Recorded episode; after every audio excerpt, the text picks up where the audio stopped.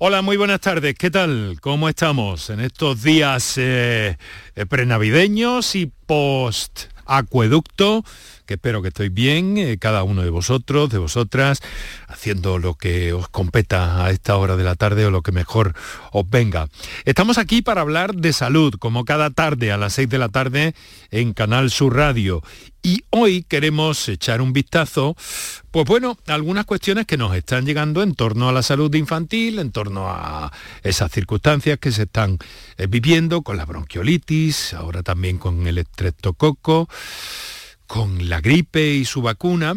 Vamos a dedicar el día a la salud infantil. Hace algunas jornadas dedicamos el programa a los mayores y hoy hemos querido eh, centrar nuestra apuesta y propuesta por tu salud en, este, en esta franja tan importante de cara a las vacaciones, a la Navidad, etcétera, etcétera, etcétera.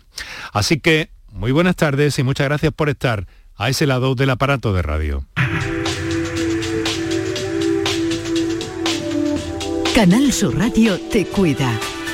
Por tu salud. Por tu salud con Enrique Jesús Moreno.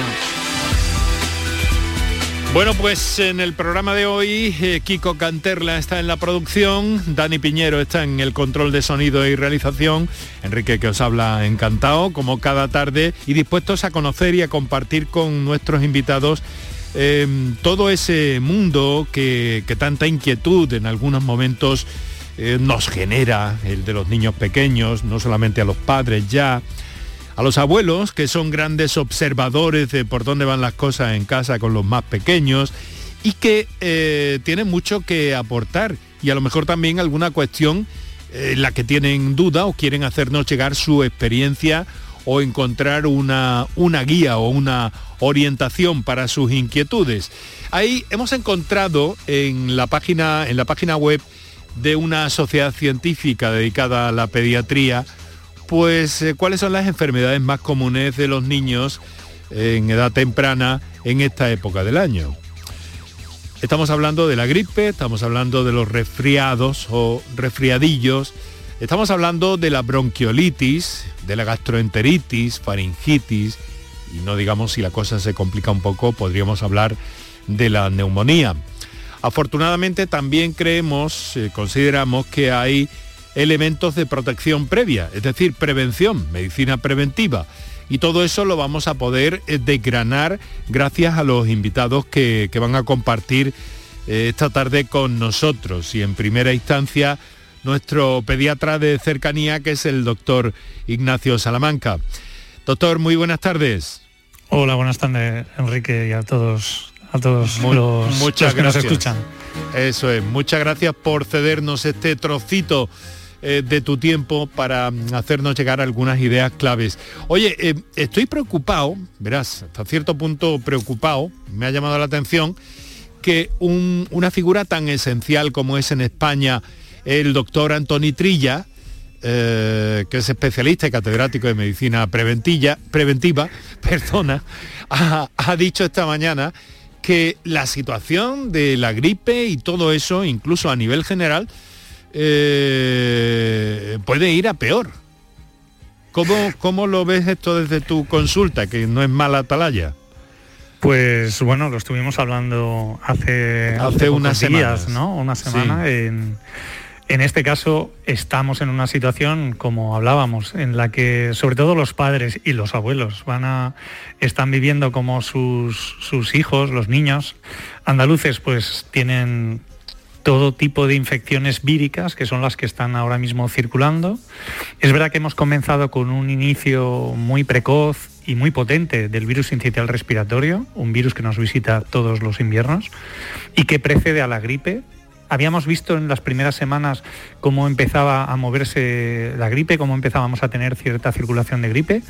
Eh, prácticamente en exclusiva en este programa hablamos un poco de la predicción de los modelos matemáticos que nos indican que a partir del 14 de diciembre eh, entraría en la zona de País Vasco, Cataluña, el pico máximo de gripe y aquí normalmente el decalaje es de unas dos semanas más o menos, con lo cual no quiero decir que lo peor está por venir, pero, pero sí que todavía estamos en una situación en la que podemos aplicar esas medidas preventivas que has comentado. Claro, em, vamos a entrar en todas ellas en detalle, naturalmente, y al tiempo que vamos hablando con nuestros oyentes. Pero bueno, hemos eh, concretado con el doctor Ignacio Salamanca, que es pediatra eh, y trabaja, trabaja mucho en el tema de prevención también y de vacunas. Eh, y que trabaja en el, Instituto Hispalense de Pediatría. Em, sí que parece que esa convocatoria de la medicina pública para vacunar a los más pequeños contra la gripe está funcionando mm, de forma más bien escasa, ¿no? Es decir, los padres eh, no están vacunando todo lo que las autoridades esperaban. Sí, está yendo más lento de lo que esperábamos, aunque siempre la vacunación de la gripe, mm, bueno, por distintas razones, es la más complicada. Es una de las campañas más complicadas de prevención que tenemos. Estamos ahora mismo, me acaban de dar el dato, en un 36% de vacunación. Eh, en este caso en la parte infantil y, bueno, sí que es cierto que, tenemos que hacer un llamamiento, tenemos que hacer una, una llamada a la acción en este caso, y de reflexión a los padres, al menos que se informen, que se informen por sus, por sus pediatras, por sus profesionales sanitarios en la farmacia o en su, en su equipo de enfermería, porque estamos hablando de una medida de salud pública absolutamente fundamental. No solo mm. para proteger a su propio hijo de una infección que va a tener 100% seguro, o sea, todos los niños andaluces van a tener la gripe, un 40% posiblemente tengan síntomas, y esos síntomas pueden llegar a ser graves y pueden llegar a ser muy graves, con, una alta frecuencia de ingreso. Y, no se dejen, no se dejen un poco no engañar, ¿no? Pero la percepción de la gripe no es tal porque luego acabamos, la gripe la que, lo que abre la puerta es a otro tipo de infecciones bacterianas, a las neumonías, a otitis, a amigdalitis, etcétera. Y ahí es donde nos enfocamos. Todas o sea, queda como, que, la gripe en un pequeño es un golpe importante al sistema inmune, por lo que, por lo que traduzco de lo que me dice, Ignacio. Absolutamente, no solo que pueda estar malo, la preocupación de tener un día, dos días o una semana fiebre sin ningún otro tipo de tratamiento, sino que es una infección que siempre o en un porcentaje muy importante coinfecta con otros virus, como puede ser el COVID, como puede ser el virus incidental respiratorio, pero además permite que determinadas bacterias se puedan activar, se puedan en este caso hacer cargo de la parte más grave de la enfermedad, como pueden ser pues, las neumonías, el, neumococo, el streptococo, hemófilos, etcétera, que son los que van a, en este caso, provocar de alguna forma la enfermedad grave. ¿no? Ignacio, eh, ah, no, perdona, acá, adelante, adelante. Y por último, eh, eh, el otro concepto fundamental. Es una medida de salud pública no solo de protección individual, sino es la, una de las grandes medidas de protección, en este caso pública, puesto que los niños como vectores de transmisión, si logramos un porcentaje de vacunación importante, vamos a proteger a otros niños que tienen enfermedades eh, o enfermedades crónicas que les hacen más susceptibles y a otras edades, a los adultos y por supuesto a nuestros mayores, con lo cual podemos conseguir este año por primera vez en Andalucía un impacto de medidas de urgencias, de tratamientos, de complicaciones, de ingresos hospitalarios de forma muy, muy importante que ya está demostrado en otros países. Bueno, además en el Instituto Hispalense de Pediatría venís en recomendando la vacuna contra la gripe antes de esta decisión de incluirla en el calendario vacunal de las autoridades en Andalucía eh, desde hace varios años, ¿no, Ignacio? Y vuestra experiencia va en ese sentido, es decir, habéis percibido que, es positiva. Eh, absolutamente, llevamos más de 10 años recomendándola, eh, llevamos más de 10 años con un porcentaje altísimo de nuestros padres, de los que acuden a la consulta, eh, siguiendo esta recomendación y siendo ellos mismos los que perciben esa, mejoría, esa diferencia con niños no vacunados y son ellos mismos los que nos demandan la vacunación al año siguiente de haber sido vacunado.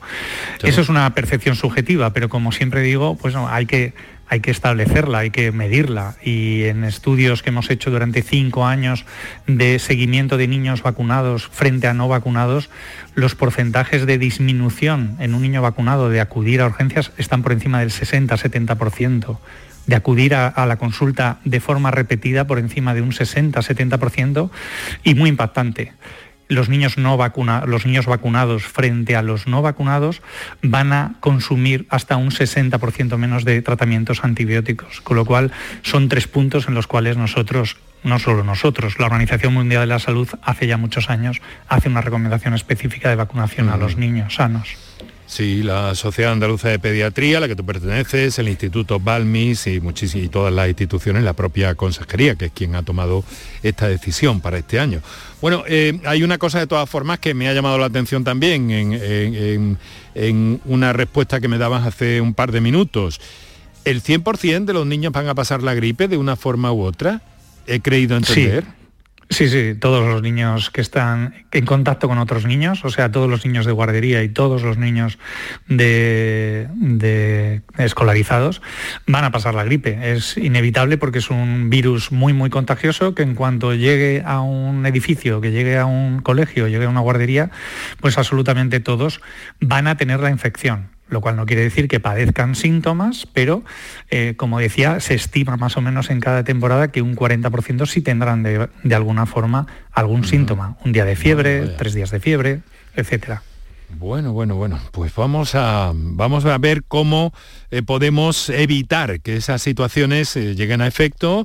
Hay medios para, para hacerlo, vamos a escucharlas, a tenerlas en cuenta y naturalmente que vamos también a, invitar a nuestros oyentes a que nos hagan llegar su experiencia o todas aquellas cosas que les parezca eh, oportuno eh, hacernos llegar al programa a través de nuestras líneas habituales para la participación que ahora nos recuerda Dani. Para contactar con nosotros puedes hacerlo llamando al 95 50 56 202 y al 95 50 56 222 o enviarnos una nota de voz por WhatsApp al 616-135-135. Por tu salud en Canal Sur Radio. My song is love.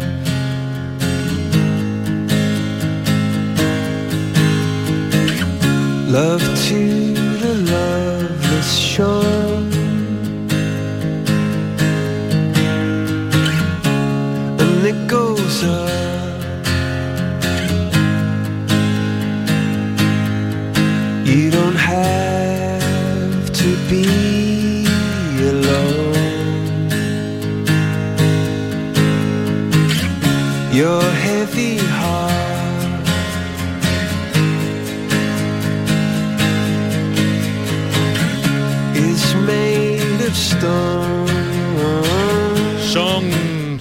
6 de la tarde y 17 minutos en este momento.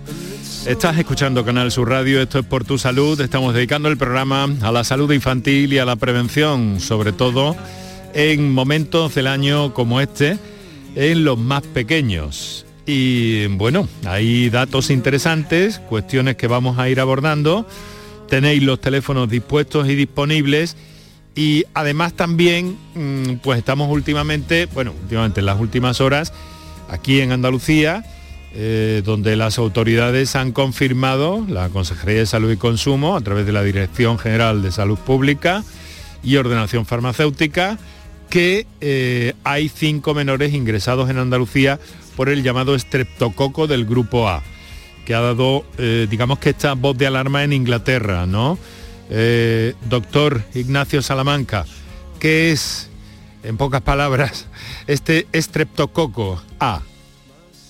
Bueno, es una bacteria habitual eh, que convive con nosotros.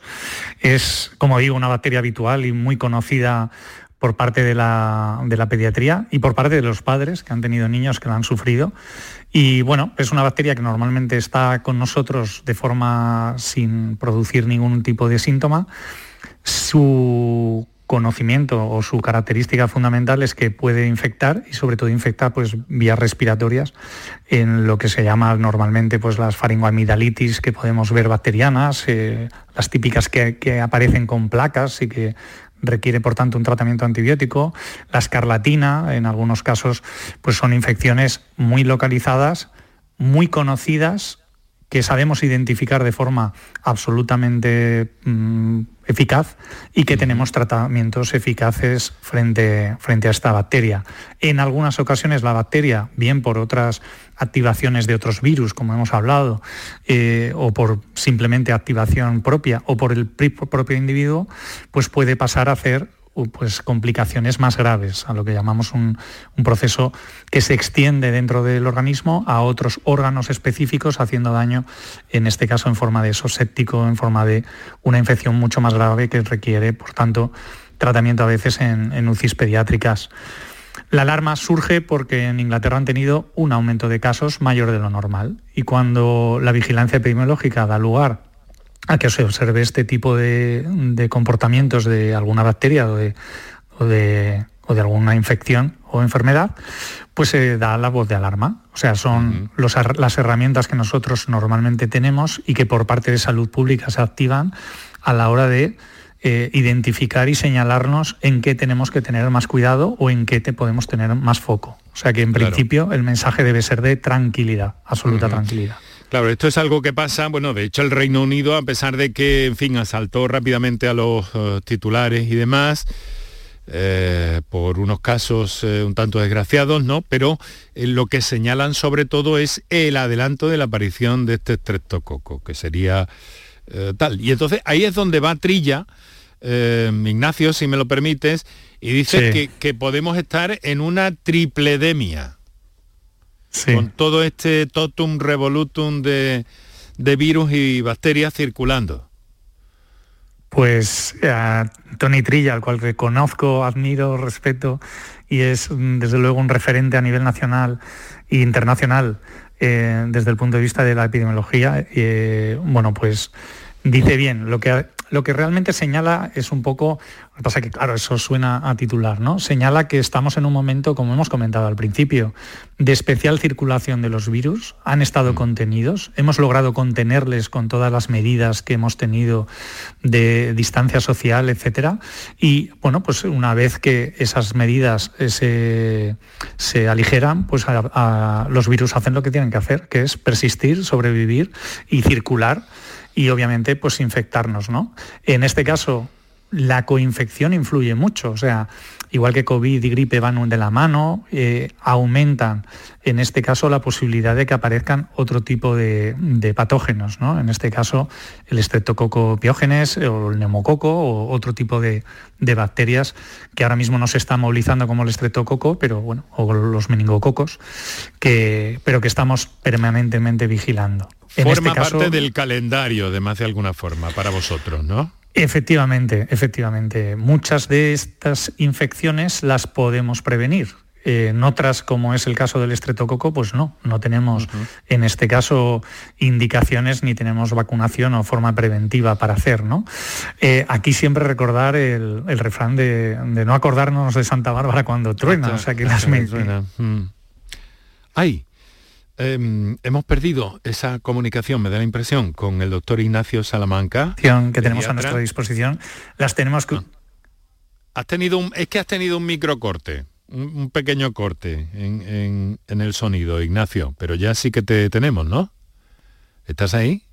Bueno, vamos, vamos a recuperar, naturalmente que sí, esa comunicación. Ahora eh, ya tenemos algunos de nuestros oyentes que se, están, que se están manifestando de una forma u otra, en modo WhatsApp, en modo llamada o intervención en directo. Vamos a recordaros los teléfonos, un par de minutos para nuestros anunciantes. Enseguida entramos en materia y seguimos y recuperamos el hilo que prácticamente ya lo tenemos con el doctor Ignacio, Ignacio Salamanca.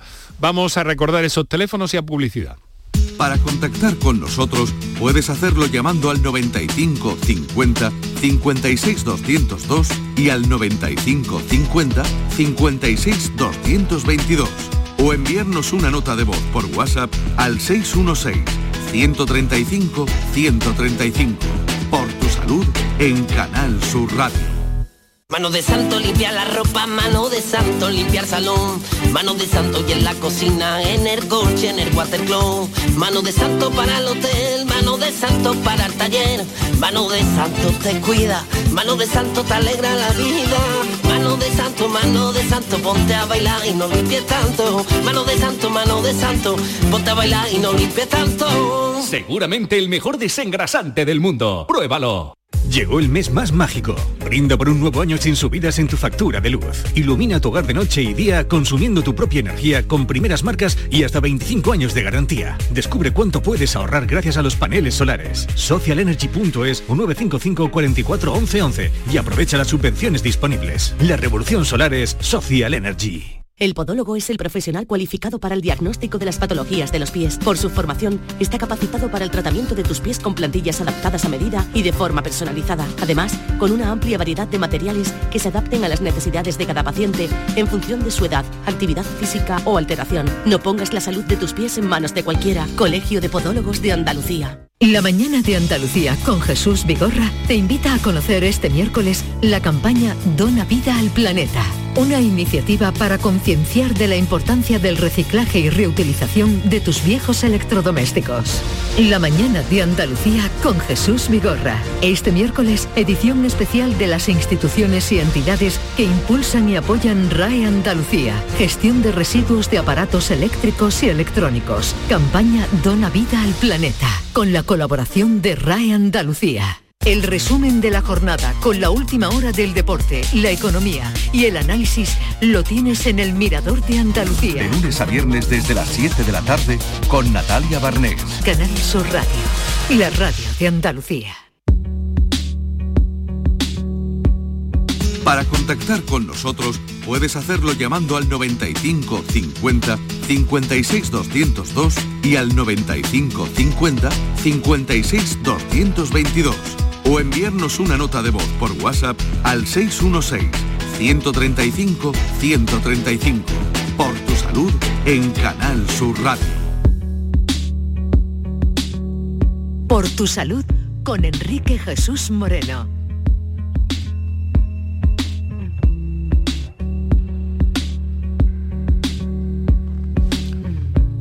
Son las 6 de la tarde y 26 minutos en esta tarde preinvernal. Temperaturas en algunos puntos de Andalucía aún relativamente templadas, pero en cualquier caso eh, lluvia que, empieza a manifestarse, como hemos escuchado en el boletín de noticias de las 6 de la tarde aquí en Canal Sur Radio, en la provincia de, en la provincia de, de Huelva. Así que eh, vamos a estar eh, pendientes de todo eso también y ojalá, ojalá que llueva que llueva bien. Por cierto, eh, doctor Salamanca, ¿esta situación de lluvias y demás eh, favorece o evita la propagación de este tipo de infecciones de las que estamos hablando? Pues favorece. Siempre en inviernos cuando determinados virus eh, sobre todo los respiratorios, los que estamos hablando, ¿no? Eh, sí. Gripe, eh, virus sintital respiratorio, pues van a favorecerse del invierno pues por una razón muy sencilla, no solo la temperatura, sino también el hecho de que nos resguardamos, nos mm, estamos en sitios más cerrados y estamos mucho más unidos o mucho más juntos, ¿no? Con lo cual todo eso favorece todo tipo de, de expansión y circulación de virus. Eh, doctor, estás a punto de recomendarnos la mascarilla. Eh, no. Por lo que has dicho, ¿no?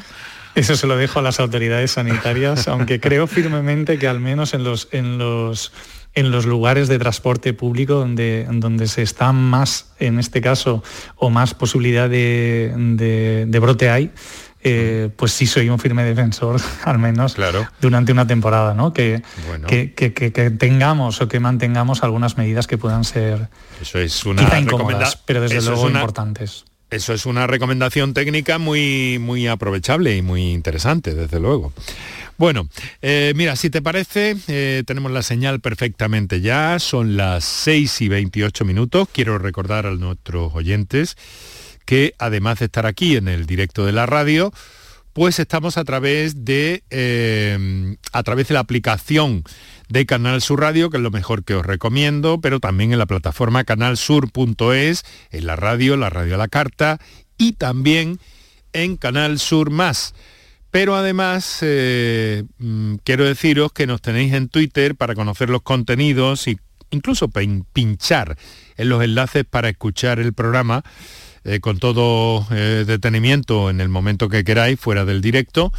Y estamos en Twitter con arroba por tu salud CSR y en facebook.com barra por tu salud. Ahora lo que vamos a hacer, eh, doctor Ignacio Perdón. Vaya. Doctor Ignacio Salamanca, que nos acompaña a esta hora de la tarde, pues eh, mm, que trabaja en el Instituto Hispalense de, Pediatría y que amablemente nos ha cedido esta parte de su tiempo para compartirlas con los oyentes. Ahora digo, Ignacio, lo que vamos a hacer es escuchar eh, algunos oyentes que ya se han manifestado a través de las notas de voz. De acuerdo. Sí, buenas tardes. Eh, a ver, una consulta. Tengo un hijo de 12 años. Entiendo que ya con esa edad no está recomendado lo que es la vacunación de la gripe pero resulta ser que tiene eh, con frecuencia tos, pero tos como que le dicen que es una laringitis. Entonces le mandan, eh, le ponen un corticoide, eh, no sé si es que tiran de historial médico, me da la impresión que tiran de historial médico, es una opinión muy, muy personal, ¿vale? Le ponen un corticoide que dura tres días y también le acompañan con ibuprofeno de 400. Entonces, la tos es persistente y muy molesta una tos ronca que es mm, de repetición. Entonces, no sé eh, si está bien puesto el tratamiento o si, o si está aconsejado vacunarse incluso de la, de la gripe, ¿vale? Ante próximos, ante próximos años. Saludos. Bueno, hay aspectos muy técnicos que ha tocado este oyente, pero en cualquier caso vamos a ver, eh, Ignacio, cómo podemos en la medida de lo posible, eh, pues bueno, orientar a este padre. Bueno, eh, sí, sí, hay aspectos muy técnicos. Habría que ver cada caso, como siempre se dice en estos, en estos, en, estos, en estas consultas. Bueno, lo, primero quizá contextualizar, ¿no? Estábamos hablando de que hay muchos virus, de que están circulando, y efectivamente eh, llevamos unas semanas, diría que casi un mes, dos meses, en los que entre esos virus que han circulado, pues hay determinados patógenos que han producido cuadros muy específicos de laringitis. O sea, no solo un patógeno ha producido el mayor número de laringitis que hemos visto, sino que han sido varios. Eh, la laringitis, que es un proceso inflamatorio que puede incluso llegar al compromiso de la respiración, necesita a veces tratamientos antiinflamatorios muy potentes como son los corticoides. ¿no? Con lo cual, cada vez que haya tenido una crisis, hay que valorar esa crisis y, por tanto, mm, seguir las indicaciones que sean correctas. Lo que sí trasladar y trasladar a muchos padres, porque nos han consultado y, no solo padres, sino también adultos, que en las últimas semanas algunos de estos patógenos han dejado una tos muy persistente, muy molesta, sin ningún tipo de indicio de gravedad, pero sí que no se soluciona, incluso no se resuelve con los tratamientos eh, que tenemos a nuestra disposición. Con lo cual, bueno, pedir paciencia a los pacientes eh, parece una redundancia, pero, pero quizá sí que entiendan que estamos eh, en una situación en la que esto se da con muchísima frecuencia y que, bueno, que no desesperen en ese sentido.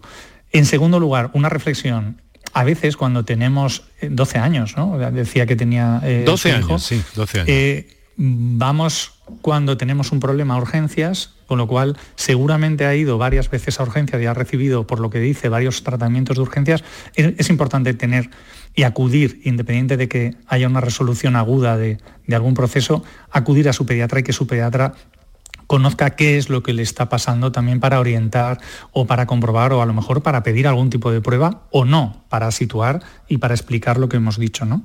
Respecto a la vacunación de la gripe, eh, no tendría financiación este, este niño, este, este, paciente, pero desde luego ante procesos respiratorios, igual que cuando se puede tener un factor de riesgo específico, en el cual no solo está indicado, sino financiado, yo desde luego me plantearía la vacunación. ¿Por qué? Porque si ahora llega la gripe y va a coger la gripe, posiblemente lo que va a hacer es exacerbar, o sea, empeorar el proceso en el cual está, está ahora, el, que está ahora sufriendo. ¿no? Con lo cual yo me lo plantearía como una medida no solo de prevención, yo me la plantearía también como una medida de mejora de la calidad de vida, ¿no? Evitar una, infección y evitar la complicación de esa infección. Y la ingesta de esos medicamentos, eh, además, por añadido, ¿no, doctor? Efectivamente, si por ejemplo en este proceso, una vez que está en vías de recuperación, tuviera otro proceso infeccioso, seguramente se reactivaría y por tanto, pues a lo mejor podemos evitar de esta forma eh, medicación, como acabas de comentar, correcto. Bueno, eh, mire, me pasan, una, me pasan un texto que me parece interesante y que le voy a, trasladar. Eh, muy buenas tardes, muchas gracias por el programa. Escribo desde Granada porque no puedo llamar en este momento, pero quería saber si es cierto que la gripe puede manifestarse en los niños con síntomas digestivos, con vómitos o diarrea. Muchas gracias. ¿Qué hay de esto? Porque es verdad que hay una leyenda sobre eso, ¿no? Al menos yo la he escuchado. Bueno, una leyenda y una leyenda que es cierta. En este caso, la gripe en niños, determinados tipos de gripe en niños, en determinadas temporadas más que en otras, porque circule uno de este tipo de, gripe, eh, sí efectivamente los niños tiene características gastrointestinales, o sea que puede comenzar en este caso con un cuadro de vómitos, incluso con cuadro acompañado de diarreas y acompañado, bueno, pues eh, de ese aspecto griposo, ¿no? Muchas veces diagnosticamos el niño, sobre todo en temporada de gripe, tal como entra por la consulta sabemos lo que va a tener, porque el aspecto que le deja la gripe, ¿no? De, no solo la fiebre que acompaña la gripe, sino el aspecto griposo, congestionado, con la cara típica, ojos llorosos y cara de, estar malito, es, muy característica. Y en este caso, efectivamente, sí que es cierto que un porcentaje que tenemos de síntomas producidos por la gripe en pediatría, pues son síntomas gastrointestinales, correcto. Bueno, pues ahí queda, queda dicho. Por cierto, ya me permito incluir aquí también, ¿también ocurre esto en los adultos, doctor? En los adultos menos. Sí, en los adultos puede ocurrir, pero ocurre mucho menos. Y, por ejemplo, en COVID también ha habido determinadas oleadas con algún tipo de SARS-CoV-2 que también en pediatría ha producido síntomas gastrointestinales como síntomas principal de la infección. Bueno, sepan nuestros oyentes que ante cualquier duda y en la medida en que eh, pues pueda orientarles un programa de radio, pues aquí tenemos a una eh, figura y un especialista de la medicina, de la pediatría en este caso, el doctor Ignacio Salamanca, pediatra del grupo del, del grupo Instituto Hispalense de Pediatría y, de la Sociedad Andaluza de Pediatría y del Instituto Balmings. Se están combinando aquí muchas cosas. Claro, doctor, eh, yo me pregunto, es que a veces, claro, desde casa, eh, mm, distinguir y, mm, una, una, una enfermedad u otra de todas las que estamos hablando, eh, es difícil, ni siquiera es el cometido diagnosticar eso en casa, ni mucho menos, ¿no? Pero ¿qué síntomas podíamos hablar eh, que son eh, críticos para que una familia acuda con, el pequeño o la pequeña en busca de un especialista, en busca de un pediatra? Bueno, yo creo que eh, alguna vez lo hemos comentado, es, es sobre todo la sensación que al final los padres van a tener de preocupación sobre el niño, es un 100% siempre. Es un poco tener y percibir los cambios de aquello que, bueno, pues que cuando se consulta vamos a comentar como, cuestiones normales. ¿no? Eh, normales me refiero a frecuentes. Cuando comienza un proceso vírico siempre vamos a tener una fiebre. Yo creo que todos los padres saben manejar en nuestro medio los antitérmicos. Hay que comprobar cualquier señal de alarma y las señales de alarma, aunque las explique, siempre digo en consulta eh, que la van a detectarlo porque mm. el niño, el hijo, va a estar peor y se va a encontrar peor y van a detectar que algo no va como debería ir. La fiebre siempre asusta, la fiebre debemos saber que es un proceso que va unido a todo tipo de infección y que, bueno, pues con los tratamientos, en este caso antitérmicos, tenemos que comprobar que esa fiebre que no va a ceder, que no va a desaparecer, pues que fluctúe y que tenga pues como esos picos y esos valles y sobre todo que en determinados momentos cuando la fiebre afloja, cuando la temperatura baje, que nuestro niño, nuestra niña, pues vuelva a su, a su estado más o menos normal, ¿no? Muchos de nuestros padres vivirán que han tenido fiebre o incluso con... Es que con 38,2 Tenía 38,7, le he dado el antitérmico, no ha bajado de 38, estoy mm. preocupado, pero, pero la niña está eh, fenomenal. Bueno, pues es así, ¿no? Detectar y ver sobre todo cómo es el estado general del niño y comprobar si la evolución de dos, tres días, etcétera, de, mm, con antitérmicos, con mocos que van a tener todos los niños, con tos que van a tener todos los niños, o con aquellas características que tengan los niños de alrededor en el colegio, en la guardería, bueno, pues si se complica o persiste es cuando debemos consultar y debemos, eh, en este caso, acudir a un especialista. Pues vamos a ver cuál es la inquietud de otro de nuestros oyentes que, se ha manifestado precisamente también con esta nota de voz que, escuchamos. Buenas tardes, eh, soy Ricardo desde Cádiz. Me gustaría preguntarle al doctor, eh, verás, yo a mis niños los tengo vacunados de, digamos, las vacunas tradicionales, todas, correctamente. Para la gripe, pues no sé, me parece algo novedoso. Entonces, me gustaría preguntarle, mm, con la vacunación, ¿se corta la transmisión y me garantiza que al 100%, por, al 100 que, los, que los niños no van a tener la gripe, no van a coger la gripe? Gracias. Bueno, vamos a ver, doctor, seguro que se ha encontrado con esta pregunta en la consulta eh, una infinidad de veces, ¿no? Ignacio, ¿nos escuchas? Sí, sí, sí, ¿se me oye? Digo que, digo que sí, perfectamente. Ahora, digo que esta pregunta, ¿la has escuchado correctamente? Eh, ¿Bien? La, sí, la pregunta sí, sí. sí, que digo que supongo que la has escuchado eh, una infinidad de veces en la consulta. Bueno, eh, padre nuevo que le hablo de gripe, pues padre que pregunta esto, absolutamente. ¿Me garantiza usted? Sí, sí, sí. Además es muy interesante porque, pero antes de contestar cojo algo que ha dicho al principio, ¿no? Esta novedad.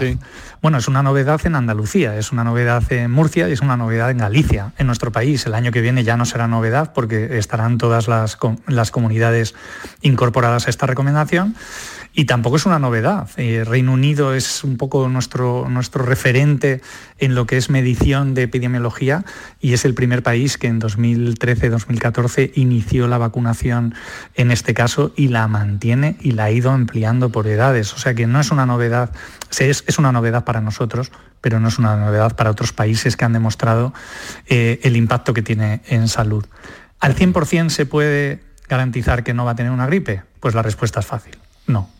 No podemos garantizarlo. ¿Por qué? Porque tenemos una vacuna que se basa en las cepas que circularon el año pasado y que este año pues dependemos un poco de qué va a circular. Por ahora la buena noticia es que lo que está circulando de gripe en España eh, tiene una mayor, en este caso, aproximación a la eh, gripe que está contenida en la vacuna. Con lo cual, la respuesta es que al 100% no, pero lo que sí se puede asegurar es que en el caso de que su hijo vaya a tener una infección de gripe y vaya a desarrollarla, la diferencia entre estar vacunado y no estar vacunado va a repercutir en el tipo de síntomas y en la capacidad de infección que pueda tener. O sea que eso sí lo podemos asegurar. ¿no? Es lo mismo que lo hablábamos hace un año, año y medio a propósito de la vacuna del COVID. Vamos, es el mismo concepto, la misma idea, ¿no? Efectivamente, no son vacunas esterilizantes, que es como llamamos aquella vacuna en la que no me permito que la infección tenga ningún tipo de resultado ni de consecuencia y además no la voy a poder propagar, pero es una vacuna que desde luego tiene un impacto. En este caso, los niños vacunados también van a ser menos contagiosos, mucho menos contagiosos que un niño que no esté vacunado y durante mucho menos tiempo. O sea que en cualquier caso, aunque tenga una gripe, tenemos que pensar que esa gripe que pueda padecer un niño vacunado siempre va a ser menor de la que hubiera padecido eh, no estando vacunado. Y eso sí que está demostrado yo creo que este padre haya comprendido perfectamente la, cuestión y esta explicación eh, tan detallada que nos ha dado Ignacio. Mira, estamos hablando del ámbito preventivo, estamos a un poco más de un cuarto de hora para las 7 de la tarde, estáis escuchando Por tu Salud aquí en Canal Sur Radio, como siempre, cada día de la semana a las 6 de la tarde. Y nos ha llamado la atención en este contexto, contexto eh, Ignacio, un asunto que tiene mucho que ver también con algunas de las complicaciones eh, que tienen los niños en esta, en esta época del año y son pues la gastroenteritis, el problema de las diarreas y aquí que hemos encontrado a un grupo de trabajo de colegas tuyos, pediatras, eh, que trabajan con un probiótico. Entonces, eh, si te parece, voy a saludar a la doctora Silvia Gómez Senent. Muy buenas tardes, doctora. Hola, buenas tardes. ¿Qué tal? Encantado, encantado de saludarla. Es médico especialista, bueno, pediatra, especialista en gastroenterología, aparato digestivo, en el grupo de trabajo HBN39. ¿Es correcto, doctora? Eso es, ahí, ahí en el Hospital La Paz, estamos en los Y en el Hospital de La Paz, estupendo. bueno, pues vamos a ver. Entonces, eh, díganos, ustedes eh, mm, vienen, no sé si vienen utilizando, recomiendan o apoyan el uso, el uso de probióticos, sobre todo para, para cortar la duración de los episodios de, diarrea en, niños, ¿no? En casos de diarrea aguda, tengo entendido. Claro, nosotros nos hemos basado un poco en, la evidencia que hay sobre esto, que bueno, hay estudios que refieren que el uso de probióticos, que al final son cepas ¿no? de bacterias que hay en nuestro propio intestino, hacen que, se, que en un episodio de diarrea aguda, normalmente de origen infeccioso, pues eh, se pueda cortar esos días de diarrea, ¿no? Y al final, pues el, niño en este caso, pues en vez de tener una diarrea de larga duración, pues se pueda cortar hasta, hasta 3-4 días. Y nosotros en este caso, eh, la cepa que más evidencia, el probiótico que más evidencia tiene en, estas situaciones una cepa que se llama Lactobacillus rhamnosus, que es GG, bueno, que tiene, tienen unos nombres muy, muy característicos, que es el que ha visto que efectivamente eh, produce esta, esta reducción del episodio de diarrea. Es muy, es muy curioso porque quizá bueno, uno tiene cierta edad y recuerda estas cosas con un poco de lejanía en los años, pero es cierto que quizá asociamos eh, el tema de la gastroenteritis y demás un poco más a la época estival, ¿no? Pero sin embargo tengo entendido que tienen una incidencia importante también en esta época del año, doctora. Claro, sí, además es eh, bueno, pues eh, el cambio de tiempo en el aparato digestivo, todo lo que es eh, los cambios estacionales, vemos, lo vemos mucho en, cambio de otoño a invierno y de, y de primavera a verano, ¿no? Y bueno, ahora más con todo esto de la pandemia, que estamos viendo que están apareciendo bueno, virus que, estaban pero que no daban tanta sintomatología, pues es verdad que estamos viendo muchos casos de, diarrea en niños que, bueno, son, se, autolimitan y, no, son, no son graves, ¿no? Afortunadamente. Vale. Pero entonces con esto lo que hacen ustedes es prevenir la diarrea, la duración de la diarrea, de la diarrea o utilizarla como, em, como si fuera un medicamento de alguna forma, doctora. Lo que, lo que hacemos es, siempre hay que, lógicamente, hay que valorar siempre al niño, efectivamente, ver su gravedad o no, porque depende en qué situación nos encontramos. Estamos hablando de diarreas que son la mayoría las que pasamos en casa y son ya niños con diarrea, es decir, no, no hacemos para evitar esa diarrea, sino para acortar em, el, número de posiciones. Sí, eso es, eso es, eso es, sí. Es bien interesante esto, porque entonces eh, vamos a dejar claro una cosa. Mm, entonces, mm, en principio no está recomendado el uso de, estos productos, al menos en niños pequeños, ¿o sí, doctora? Sí, sí, se pueden utilizar. Se puede utilizar. sí, sí, a partir, dependiendo de qué cepas y dependiendo de qué, luego de qué laboratorio usemos, ¿no? Eh, como digo, yo he dicho esta cepa que parece un nombre extraño, pero al final para, para mejorar esas deposiciones tiene que ser una cepa muy concreta y estudiada, ¿no? Y en este caso es esta y no otra, porque probióticos hay muchísimos en el, en el mercado y en este caso, pues por ejemplo, hay diferentes marcas comerciales que contienen este, esta cepa como vivos, por ejemplo, muchas de, ellas que, bueno, pues que al final son las que estamos utilizando, efectivamente. Bueno, nos acompaña, doctora, como sabe, el doctor Ignacio Salamanca, que es eh, colega suyo en el grupo Instituto Hispalense de Pediatría. Y, bueno, y estamos hablando un poco de, algunas cuestiones de esta época del año que afectan especialmente a, niños y niñas en edad pediátrica, básicamente, ¿no? Y entonces le quiero preguntar eh, también a, Ignacio, ¿cómo, cómo, cómo contemplas esta, esta herramienta, eh, Ignacio? Pues la contemplo, como bien dice mi colega, pues todos los días, porque es algo que tenemos ya eh, interiorizado e incluido dentro de nuestro arsenal de recuperación, en este caso de este tipo de procesos. ¿no? En este caso sí que yo creo que está, que está muy avanzado todo lo que es el conocimiento respecto a lo que son el efecto de los probióticos en, procesos gastrointestinales.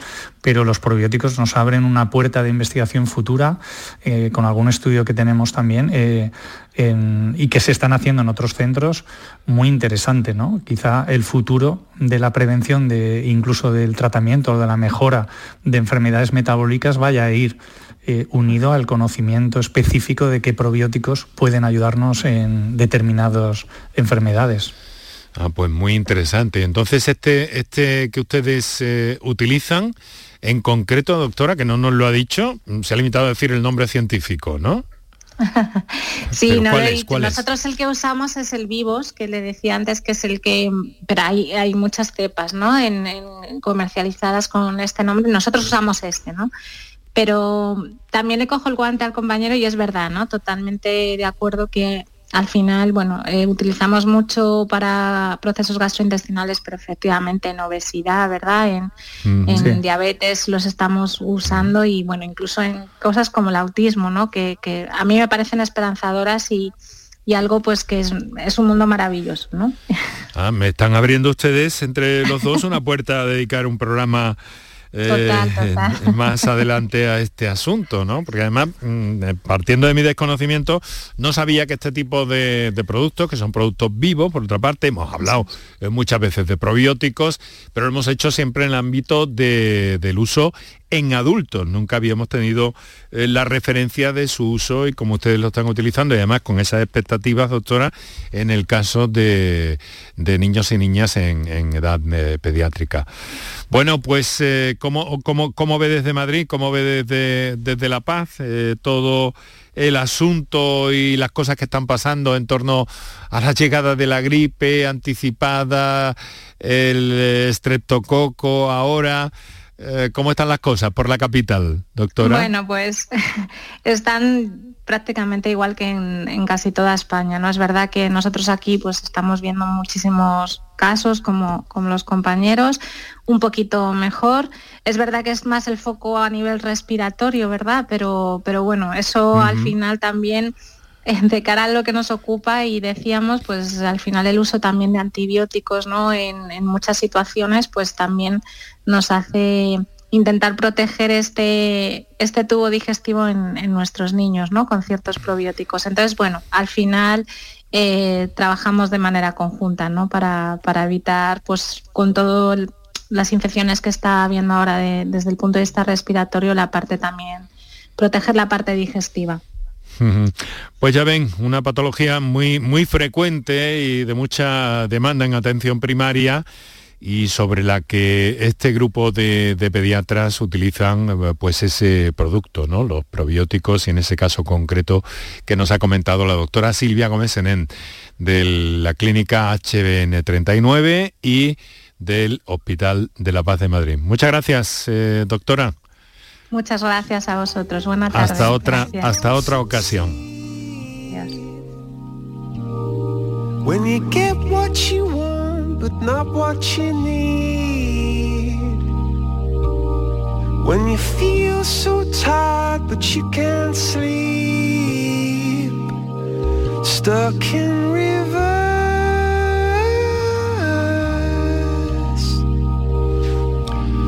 Bueno, Ignacio, me vas a disculpar que normalmente le pregunto a nuestros invitados, eh, pues bueno, qué música les gusta para ilustrar las transiciones de este programa. La radio tiene una especie de, eh, de plástica, tiene una gramática también y nos apoyamos en determinadas canciones o grupos.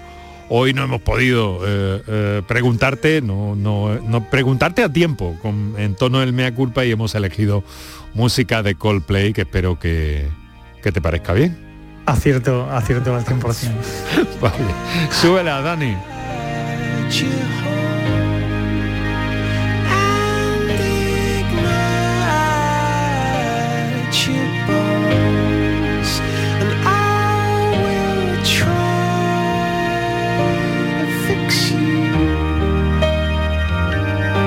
Bueno, pues estamos llegando a las 7 de la tarde. Recuerden, no obstante, que todavía tenemos tiempo para atender algunas de sus comunicaciones que quieran hacernos llegar. Hemos tenido ahí un lapsus con las notas de voz del WhatsApp, pero ya están disponibles. El 616-135-135 y el 955-056-202, el mismo terminado en 222. Eh, un par de minutos para nuestros anunciantes y entramos en la recta final del programa de hoy. Por tu salud en Canal Sur Radio. Canal Sur Sevilla. Capicúa, empresa andaluza que elabora el aceite preferido por el profesional.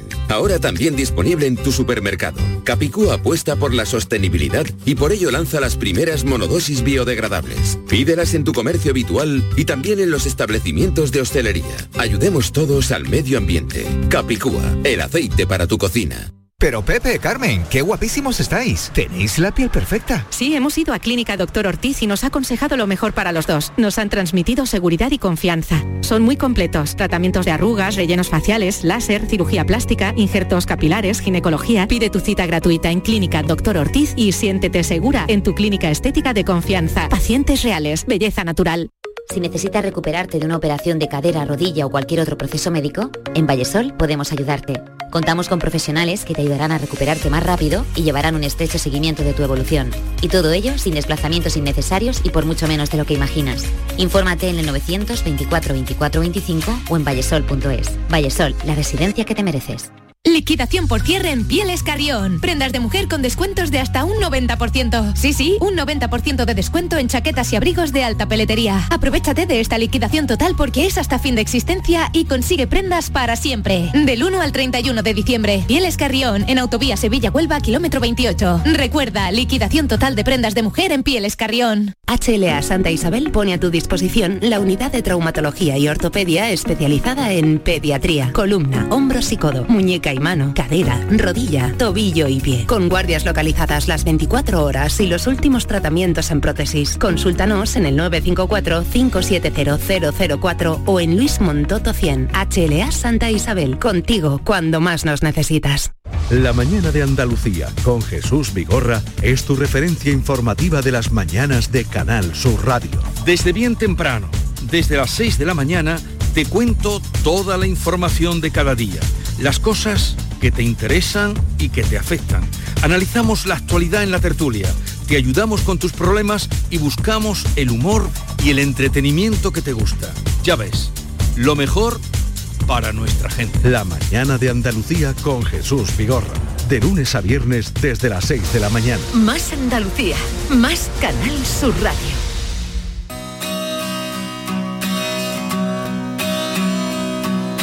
Por tu salud con Enrique Jesús Moreno.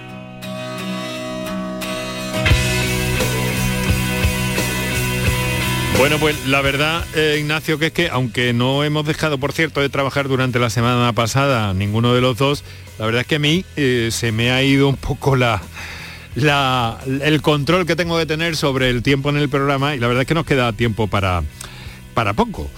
Pero eh, sí que me ha pillado un poco despistado hoy lunes y, nos quedan prácticamente dos o tres minutos. Pero quiero aprovecharlo y estoy seguro que con tu capacidad pues vamos a aprovecharlo bien. A ver, prevención. Hemos dicho todo lo que teníamos que, que decir, mm, básicamente, ¿no? Pero un recordatorio. ¿Cómo se pueden evitar este tipo de infecciones? Para que todos los interesados puedan, podamos quizá tenerlo en cuenta. ¿Cómo evitar que los niños se contagien eh, de una gripe? ¿Cómo evitar que lleguen otras bacterias o virus? Bueno, pues es muy difícil, lo diría, imposible en el contexto en el que estamos. Lo que sí tendríamos que hacer una reflexión, que de hecho ha sido una constante tanto en el tema de la bronquiolitis como ahora en el proceso o en, la alarma de las streptococopiógenes, es que bueno, eh, en un mundo rápido en el que queremos soluciones rápidas y que en cuanto nuestros hijos están eh, bien o casi bien, eh, vuelven otra vez al circuito del colegio, de la escolarización, etcétera, etcétera, actividades extraescolares, bueno, pues mantener un poco eh, ese concepto que quizá suena antiguo, que es la convalecencia, la recuperación, recuperarles primero para que no contagien, pero también para que ellos de alguna forma acaben de mejorar y vuelvan otra vez al colegio de forma, de forma adecuada.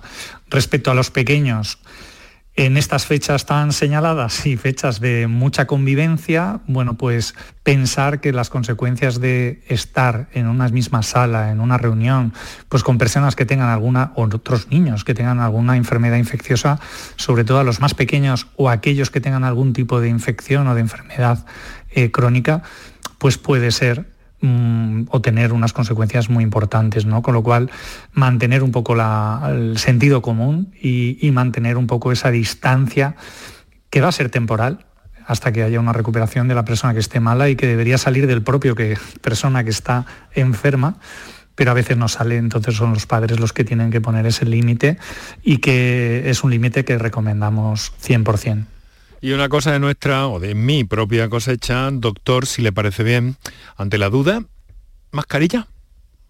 Ante la duda, bueno, tenemos una herramienta que no hemos tenido anteriormente, pero sí puede ser la mascarilla de cara a una visita, como estamos en, una región, si comparamos con otros países de Europa, una región muy familiar, muy sociable, muy, muy de contacto. Entonces, eh, bueno, pues a lo mejor una visita puede ser corta eh, y, con mascarilla, pues, pues sí, puede ser una solución.